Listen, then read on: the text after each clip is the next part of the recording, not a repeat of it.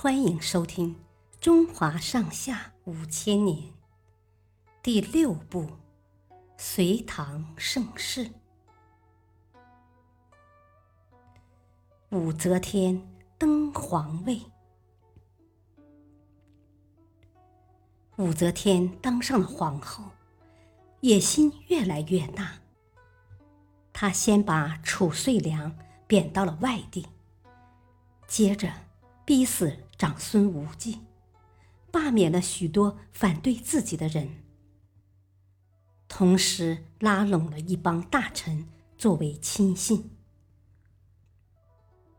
过了几年，唐高宗患了重病，不能临朝听政。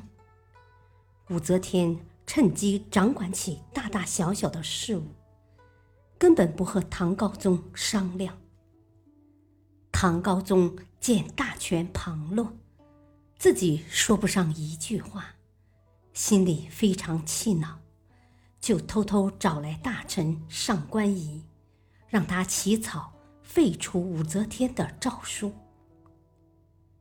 没想到，当时有人透露了消息，武则天知道后，怒气冲冲的赶过来。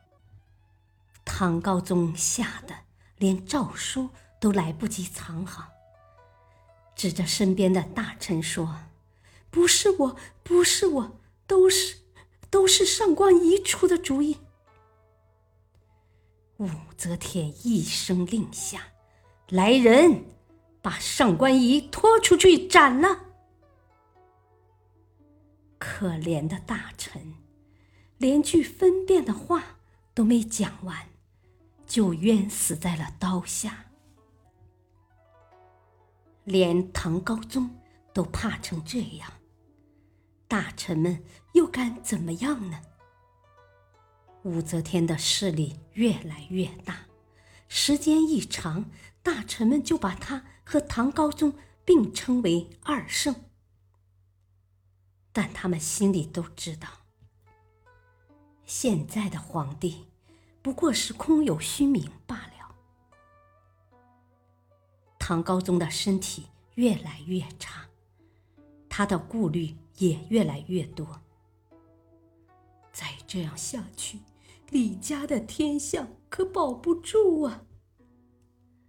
他这么想着，打算趁自己还有一口气，把皇位传给太子李弘。这样，至少还能保住李家王朝。武则天聪明过人，很快就猜透了唐高宗的心思。他随便。找了个理由，用一杯毒酒害死了太子李弘，把老二立为太子。由于老二不愿意受人摆布，武则天又把他废为平民，改立老三为太子。这些事均由武则天一手操控。唐高宗。只能眼睁睁的看着，根本没有办法制止。公元六八三年，唐高宗带着深深的遗憾去世了。老三李显登上皇位，成了唐中宗。唐中宗渐渐成长起来。他重用了一批韦皇后家族里的人，这让武则天无法容忍。于是，这个皇帝又被他废掉。之后，老四登上皇位，史称皇睿宗。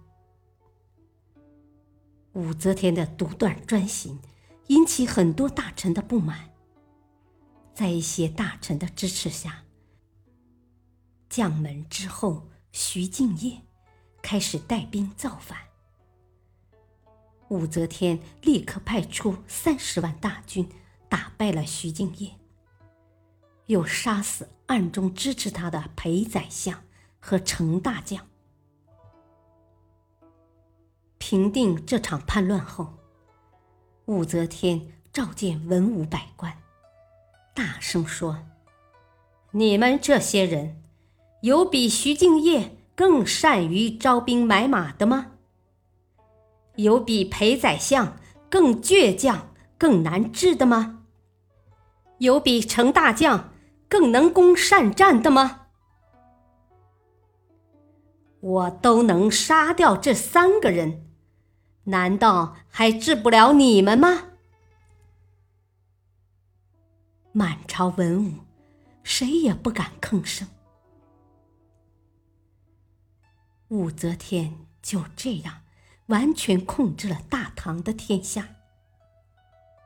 到了公元六九零年，他颁下一道诏书。废除了皇睿宗，改国号为周，自己登上了皇位，自称圣神皇帝。武则天由此成为中国历史上唯一的一位女皇帝。谢谢收听，再会。